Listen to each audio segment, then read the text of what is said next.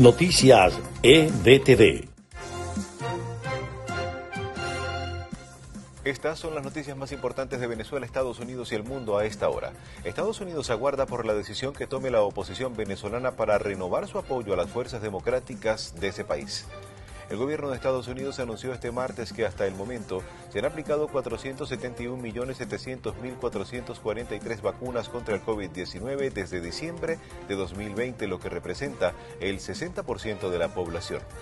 Un capítulo de la historia de Pearl Harbor se cerró con el fin del programa de identificación de las víctimas este martes, cuando se cumplen 80 años del ataque que marcó la entrada de Estados Unidos en la Segunda Guerra Mundial. El balance de la erupción de un volcán en Indonesia se elevó este martes a 34 muertos, mientras que casi una veintena de personas seguían desaparecidas. Estas fueron las noticias más importantes de Venezuela, Estados Unidos y el mundo a esta hora.